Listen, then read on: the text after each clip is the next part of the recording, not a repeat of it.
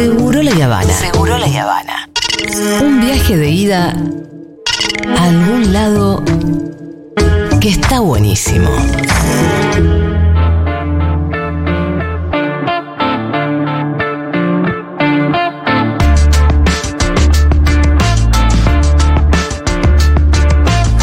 Muy bien, el Pitu Salvatierra nos va a brindar eh, en los próximos minutos un perfil de Domingo Felipe Cavallo. El Para los más chiquitos que no saben. Sí, claro. El otro día haciendo zapping encuentro a Caballo hablando en uno de los medios. Ahora, ¿no? Una- un archivo. Una semana atrás. Yo me lo crucé en el archivo de Bilardo, en el que Bilardo hablaba que el futuro del fútbol lo veía en Marruecos. Eh, y de repente ponchan a Caballo y dije, upa. ¿Qué pasó? No, pero hablando muy libremente y dando consejos de qué debería hacerse para tener una economía, escuchá, pujante, generadora de empleo y de riquezas. Cosa que nos hizo cuando gobernaba. Entonces dije, che, pará, si alguno lo escucha está desprevenido con este muchacho, no, tenemos que contarle quién es. Y en esta cruzada que venimos haciendo hace algunas semanas de tratar de ponerle nombre y característica a las figuras políticas y a quienes reivindican, porque Caballo últimamente ha sido muy reivindicado, no solamente por los libertarios, sino también por alguna ala del PRO, inclusive por la reta en algún momento dijo que no, para él no le había parecido un tal mal presidente, un tal mal ministro de Economía, y también en eso la reivindicación del gobierno de Menem, ¿no? Y bueno, así que armamos este perfil de Domingo Felipe Caballo, que nació en San Francisco, Córdoba, el 21 de julio de 1946. Es el mayor de tres hermanos, nació en una familia más bien trabajadora, de, de clase media baja. Hizo sus estudios en esa misma ciudad, en donde estudió en la primaria. Y la secundaria la hizo en el Colegio Nacional San Martín, eh, donde dio libre cuarto año. Mira. Un buen alumno pareciera ser. Y que sí, o sea, Caballo debe haber sido un bocho. Sí, y vas a ver que sí. Luego estudió en la Facultad de Ciencias Económicas Nacional de la, de la, de, de la provincia de Córdoba. Ahí fue miembro del centro estudiantil, eh, militó en la agrupación católica Ateneo Universitario, fue electo representante de los estudiantes en el Consejo Directivo de la facultad, lugar al que llegó de la mano de un tal Schiaretti, Mira, eh, dirigente joven peronista. ¿militaron juntos de, de chicos en la facultad? Claro, él llega a ser representante de los estudiantes en esa universidad de la mano de Schiaretti, quien era su segundo. Mira. En, eh, en 1967, retrasados eh, por alguna. porque fue parte de las manifestaciones en contra del gobierno de Enganía por la, por la noche de los bastones largos. Entonces, un poco retrasado, se recibe de economista. Eh, para fines del año 1968 recibe su, título. Dos años después, en el año 1970, mirá qué inteligente, termina el doctorado en ciencias económicas solamente en dos años después de haberse recibido. Luego, por varios años, a los 23 años eh, tiene su doctorado. Luego, por algunos años, termina siendo docente de la Universidad Nacional de Córdoba y de la Universidad Católica de Córdoba. Ahí se desempeña eh, dos años y empieza a tener algún roce con sus primeros puestos políticos. El primero fue en 1969, de la mano del interventor Roberto Huerta, que asume la intervención de Córdoba después del Cordobazo, lo nombra como sec- subsecretario de Desarrollo de Córdoba. Esto le valió, por supuesto, el repudio de todos sus compañeros militantes que ya, que universitarios Que que, eran ya. parte del Cordobazo. Claro, que ya estaban O sea, militando en la él izquierda. carnerió el Cordobazo. Sí, claro, se fue a ser funcionario del interventor de Córdoba, ya arrancó. Ya ahí, a los pocos. Muy, siendo muy jovencito, Sí, además. sí, sí, sí, sí. Mirá Pavada de vos. militancia universitaria. Mirá ¿no? vos. En el año 1971 es designado eh, director del Banco de Córdoba. Eh, Ahí empezó su recorrido como funcionario entonces. Claro, eh, es, es- es designado director del, ban- del, Banco de, de Córdoba, luego en el año 1972 llega, es, es nombrado vicepresidente de ese mismo cargo. Ya en el año 1973, con la vuelta de la democracia, él se tiene que retirar de la función pública y vuelve a dar clases en la Universidad Católica y la Universidad de O Córdoba. sea, él es un funcionario de dictaduras. Claro, es muy Es gracioso esto gracioso, de con que el recurso de la democracia él se tiene que replegar a la facultad. Eh, se exilió durante la democracia. sí, se exilió. Ay, no, se exilia durante la democracia y después se fue. ¿Viste qué lindo que eso es la vida de estos muchachos para que estos jóvenes que están ahora entiendan de qué que se estamos la hablando? democracia. En 1981, se exilia durante la democracia, vuelve en 1981, el, el dictador Viñone lo designa presidente del Banco Central. Sí, pavada de cargo. En ese momento estaba el ministro de Economía que se llama Sigaut. A él había dispuesto esto me parece importante contarlo bien, había dispuesto un seguro de cambio para la deuda externa de los privados. ¿Esto qué hacía? Que a los privados eh, los se protegía tanto a los bancos y a las empresas privadas que habían tomado deuda externa de una devaluación.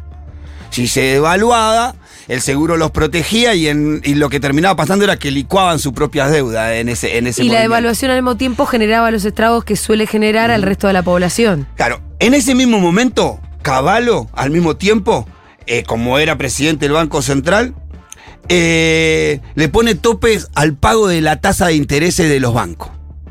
¿No? Que ese tope que le pone termina siendo inferior a la inflación.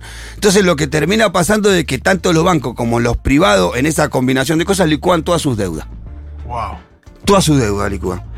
Eh, Digo, por eso no quiere tanto el establishment. Claro. Ahí es, donde, ahí es donde está la clave. ¿Y por qué lo ves en La Nación Más? ¿Y por qué lo valora la reta o Macri o quien sea?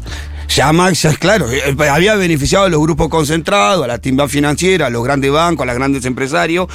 Ya había empezado a hacer de las suyas caballo. Y esto no se quedó en acá. tiempos jodidos también, ¿no? Porque no hay una cosa, vos decís, en tiempos de vacas gordas, No. que todos crezca y que favorecer a los privados y más, pero no. 1981. Por esas situaciones de, de ajuste, complicadas, qué sé yo, bueno, hace- que el esfuerzo lo hagan los que menos tienen, ¿no? Ya venía, como decía, haciendo de las suyas caballos y esto no se queda acá, sino que creó las condiciones, siendo presidente del Banco Central, las condiciones para que en agosto de 1982 se emitiera la circular A251. ¿Sabés qué era esto? ¿Cuál? La privatización de la deuda privada. Mirá vos. La, la, la, la, la, la- ¿cómo es? La estatización de la deuda privada. Mirá vos. Por la cual se transfirieron aproximadamente 17 mil millones de dólares de la deuda de empresas privadas al Estado. Proceso al que se le llamó estatización de la deuda privada, que también benefició a los mismos de Ningún siempre. ¿no? eufemismo igual, ¿viste? No, es, es muy gracioso porque ¿qué es ¿Cómo lo se que- la llamó? Estatización de la deuda privada. No, pero es muy loco esto de, bueno, ¿qué estatiza? Es todo al revés. Se exilia en democracia y ¿qué estatiza? La deuda privada. O sea, la deuda privada, no los activos privados. Claro, claro. ¿Quién claro. fue uno de los Es empresarios que más eh, estatizó su Macri. deuda? Franco Macri. Franco Macri, claramente fue uno de los- Ya luego, con el regreso de la democracia, otra vez tiene que relegarse un poco, pero no tanto. Pero viene la democracia y se asusta caballo y se relega un poquito. No, fueron años oscuros. Fueron años oscuros.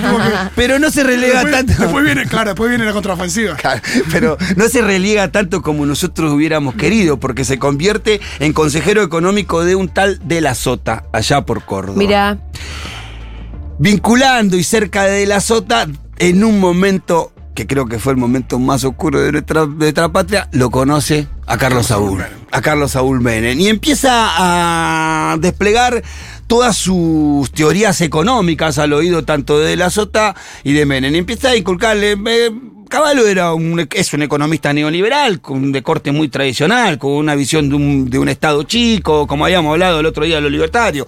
Eh, el Estado cada vez más, lo más chico posible, que no sea eh, deficitario, y tenía la idea de la convertibilidad en la cabeza ya de una moneda muy pegada al dólar, que era la solución que él traía para la inflación. Hay que decir es un problema que nos venía agobiando muchísimo en esos años. ¿no? Caballo era un hombre de su época. Los 90 fueron eh, neoliberales para el mundo, por lo menos para el occidente. Y, o sea, ese era el consenso que había. Sí, sí, dudas. Pero él le agregó su cuota de originalidad, Sí. de vértigo y de creatividad, que fue la convertibilidad. Sí, que, Sí, sí. Y, que, y que para gran parte de la población eh, fue la salida de un trauma heavy que era Sí. el de la hiper. Sí, hay que decir que la Bueno. solución, en- en- muy a corto plazo, fue efectiva. Sí. Bueno, veníamos, como bien decía, en años muy tumultuosos de niveles de hiperinflación insostenible, hasta el 2.200% de una inflación anual, era una locura. Eh, Menem y de la Sota, más Menem todavía, muy convencido de la teoría económica de Caballo. Van a las elecciones del año 1989, en donde gana las elecciones Menem, eh, toma el gobierno Menem y lo va a buscar a Caballo, pero no para ser ministro de Economía, eh, sino que lo designa ministro de Relaciones Exteriores. Y me parece que tenía mucha coherencia. En ese momento quizás eh, te parecía algo raro, no, pero él necesitaba generar los vínculos con determinados países que los teníamos rotos para después desplegar su plan económico. Como, como ministro de Relaciones Exteriores, lo primero que hizo es restaurar las relaciones con, la- con Gran Bretaña, haciendo el primer- la primera reunión con el, con el canciller. eh, Bien cipayo. Claro, de, de- de Bien, Gran Bretaña, luego de, las, de la guerra de Malvinas. Y también lo que hizo fue generar las condiciones para que el alineamiento de, de Argentina eh, con Estados Unidos a través del consenso de Washington. El primer cargo que tuvo Caballo, como decía, fue de ministro de Relaciones Exteriores y así él mismo nos contaba. Uy, a ver. Bueno, me estoy interiorizando de todas las cuestiones sobre las que eh, eh, deben adoptarse decisiones en este periodo de transición y también todas las cuestiones eh, que hacen al manejo de la Cancillería. ¿Algún punto en especial, perdón, claro, precisamente, si algún punto en especial dentro de estos temas por lo que va a ser su futura gestión? Ustedes saben que las cuestiones que hacen a las relaciones internacionales son muy delicadas, por lo tanto, anuncios, lineamientos van a ser definidos en, en reuniones de prensa que oportunamente se convocarán de manera especial. Eh, así que por el momento estamos conversando sobre las cuestiones prácticas de la transición y ese fue el motivo de mi reunión con la señora canciller. Bueno, acá era un ministro de Relaciones Exteriores, eh, Felipe Domingo Cavallo, que Recién asumidito. Recién asumidito. Claro, y con- el de economía era Herman González. Claro. Luego él hace esto, eh, restaura la- las relaciones con Gran Bretaña, alinea a la Argentina en el consenso de Washington ahí con Estados Unidos y hace dos o tres gestiones más. Pero enseguida el país empieza a sufrir otra vez eh, dos picos de, hiper- de hiperinflación en el año 89 y en el año 90 muy marcados, muy fuertes, lo que hace que Menem se decida por ir a buscarlo y ponerlo al frente de la cartera de economía en el año 1991. Porque él ya le venía hablando de la convertibilidad, decís. Sí, él ya venía con la idea de la convertibilidad como O sea, él solución. lo llama para hay, que- Hay una entrevista que le hacen en la Universidad Nacional de Córdoba, que está ahí en las redes, la pueden buscar, en donde él toma tema por tema. Él dice de que ya había hablado de la convertibilidad con De la Sota cuando era consejero económico de la Sota. Y esto habla de varios años antes, inclusive, que gane la presidencia Menem. Así que la idea de la convertibilidad ya la tenía él ahí. El 27 de marzo de 1991 fue sancionada la ley de convertibilidad. El Austral, ley 23, eh, eh, de convertibilidad del Austral, la ley 23.928, ¿qué establecía esta ley?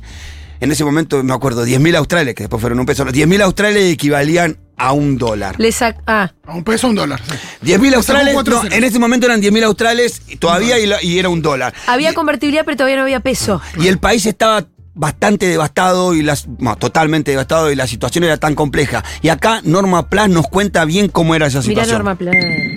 Hágame caso, señor. Y usted nos tiene con nosotros. Porque yo tengo mis hijos y mi hija, que es- son los que me ayudan a mí. Pero hay viejitos que están cobrando un millón ciento treinta y cinco como cobro yo y no tienen dónde ir a comer ni ir a dormir.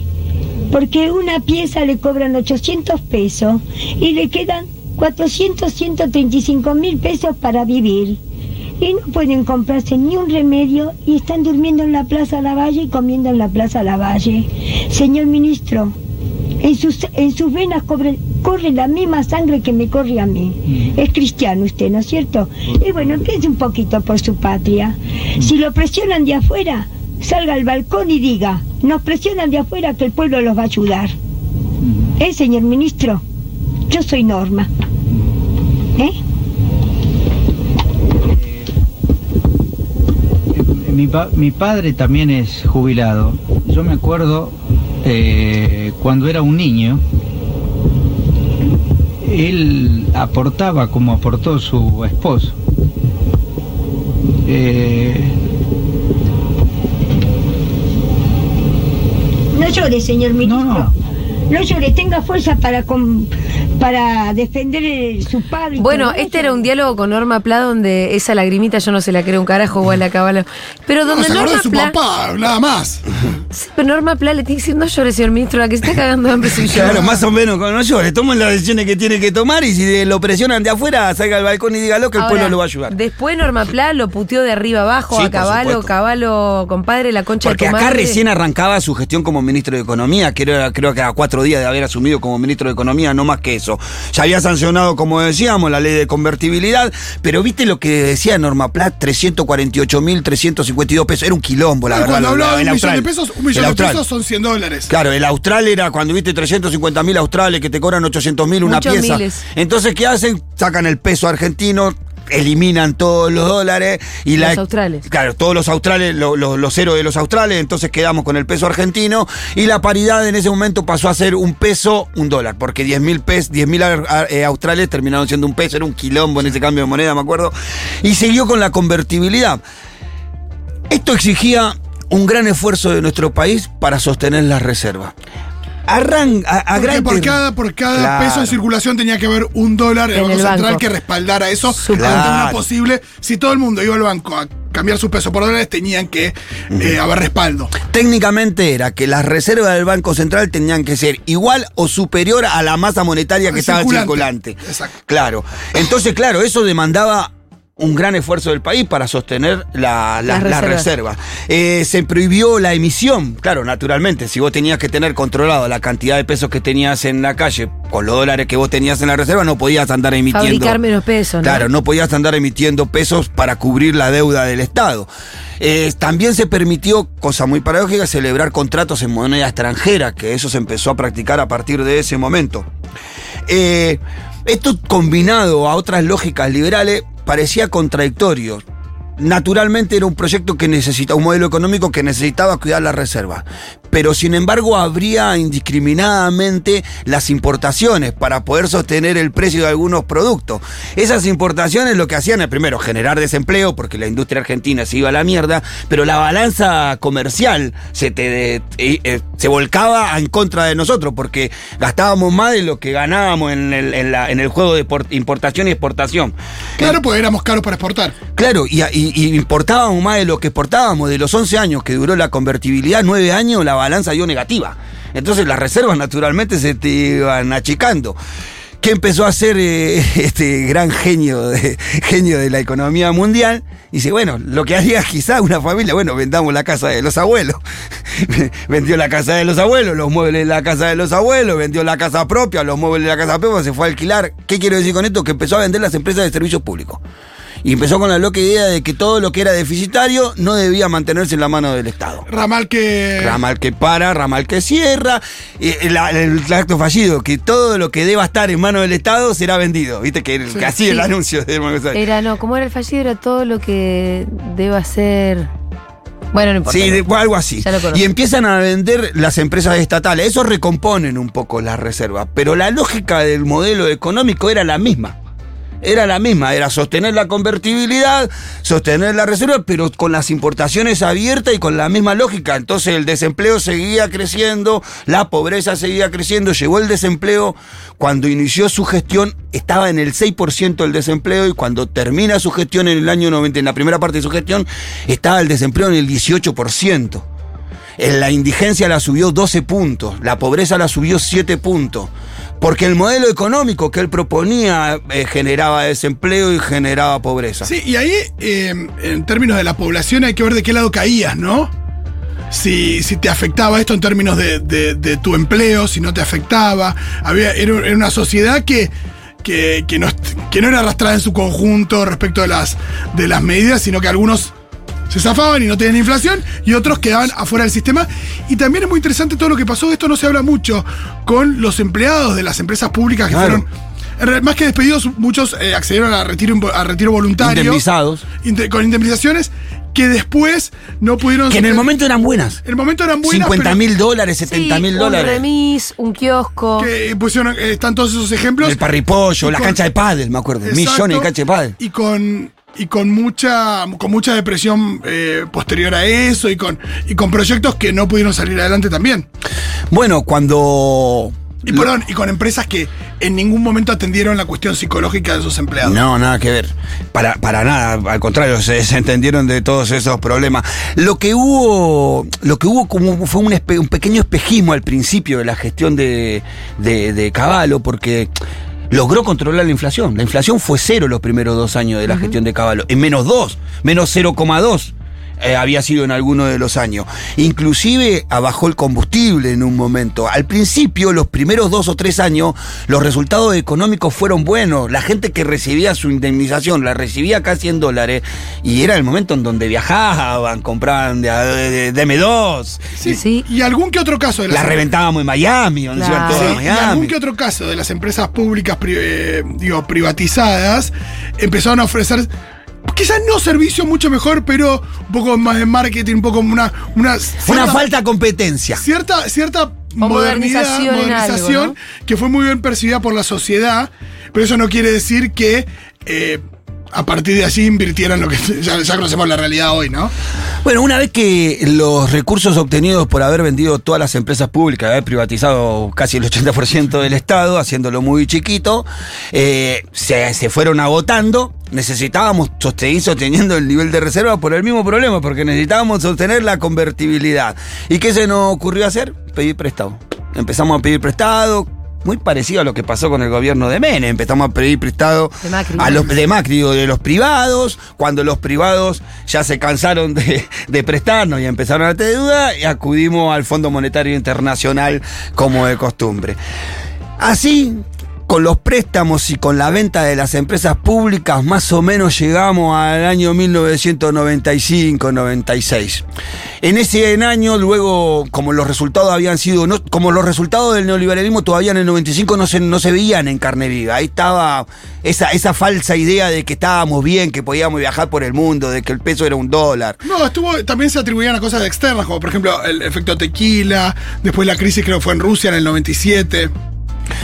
Entonces, esa situación en el año 1995 empieza como a complicarse, empieza en el 96 ya a tener muchos problemas económicos y empieza a haber una disputa de poder entre Menem y Caballo. Caballo empezó a tener mayor imagen positiva que Menem inclusive. Caballo denunciaba mucho a las mafias, Sí. ahí estaba el caso de Chabrán. Y ahí ah, ese es el problema, el punto de inflexión. Caballo, creo yo, con el ánimo de hacerle daño políticamente a Menem, empieza a descubrir o a destapar olla en donde había muchos negociados de corrupción entre grandes empresarios del propio Estado. El que primero he apuntado y más apuntado era justamente Chabram. Por esto. Menem le pide la renuncia, pero no se la pide por contradicciones en cuanto al modelo económico, sino por una disputa de poder. Y Chacho Álvarez nos cuenta bien cómo fue esa A situación. ver.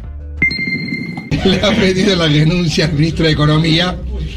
Creemos que en principio se dilucida una interna absolutamente incompatible para cualquier gobierno, un enfrentamiento casi salvaje entre el presidente y el ministro de Economía, no por los efectos negativos del plan económico, sino por la disputa de espacios de poder. Digamos, esto es lo que venimos observando y viene observando atónito millones de compatriotas que mientras que avanza el desempleo, que mientras que avanza la dualización de la economía, la fractura social, el abandono de los jubilados y la crisis de las economías regionales, Menem y Caballo pelean, digamos, por protagonismo, por cartel y por espacio de poder. Entonces, lo de hoy es, de alguna manera, el final de esa interna que era imposible que cualquier gobierno conviviera con ella. No significa para nosotros, como creo que no significa para la mayoría del pueblo argentino, una decisión del gobierno y del presidente Menem de poner en discusión o insinuar un cambio importante de esta política económica que es, independientemente de Caballo, la que ha mostrado, digamos, límites irreversibles en cuanto a un modelo de concentración económica, de exclusión y de injusticia social. Hoy dije yo que esto parecía más un, un perro con, el mismo perro con distinto collar. Es decir, un cambio de hombres por problemas de conducta, por problemas de carácter, por problemas de incompatibilidades, pero no una predisposición del gobierno a dar cuenta de los innumerables problemas productivos, económicos y sociales y culturales de desintegración y desestructuración que trajo la política de Caballo. Bueno, Chacho Álvarez, a quien escuchábamos en aquel momento, era oposición al gobierno. Era. Estaba el Frepaso, era la oposición progresista a este gobierno, por eso lo que ustedes ven, es muy interesante escuchar los archivos de la época, ¿no? Lo que era una denuncia de el modelo económico sigue siendo el mismo, esto sería cambiar figuritas a lo que responde a una interna en realidad que es política y una disputa de poder tal y como vos lo habías Sí. dicho. Y que fue así como dijo Chacho Álvarez. Si bien eh, Caballo da un paso al costado por una cuestión de disputa política y disputa de poder, el modelo económico sigue siendo el mismo. Así se desarrolla desde el año 95, 96, que renuncia a Caballo, hasta el año 1999, con la misma forma y el mismo modelo económico, tratando de sostener la reserva para sostener la convertibilidad a costa de haber vendido el Estado, haberse endeudado de una manera irracional y a costa del hambre y el desempleo del pueblo, que era lo que se expresaba claramente en las calles. Sí, pero al mismo tiempo Caballo eh, lee bien hacia dónde iba la cuestión de la opinión pública, porque lo que le cuesta al gobierno a Menem no es nada de todo esto. No. Es la cuestión de la corrupción y la fiesta para unos pocos y demás, y ese es el discurso de la Rúa. No se hablaba tanto de. Nadie propone terminar con la económico, convertibilidad. no, la verdad que no. El, Después, el bueno, único- el que recién empezó a proponer eso fue eh, Dualde en esa elección del 99. igualmente el próximo capítulo, porque ya son las 16. Sí, acá nos cierra va a la hablar- primera etapa, Claro. que es el, el- el neoliberalismo de, de, acompañando a Macri. Tenemos una segunda etapa porque Caballo, lejos de haber sido a la casa, que fuera lo que más sano hubiera sido para nuestro país, Amén. siguió intentando, construyó un partido político y fue candidato varias veces. Este que generó el desastre económico más grande de nuestro país, que hoy habla en los medios, en un país serio, debería estar preso. El próximo capítulo, entonces, a fondo con, con lo que fueron las consecuencias de la Las convertibilidad. consecuencias de la convertibilidad y cómo esto desembocó en el famoso corralito. Muy bien, así se termina, aseguró la Yavana.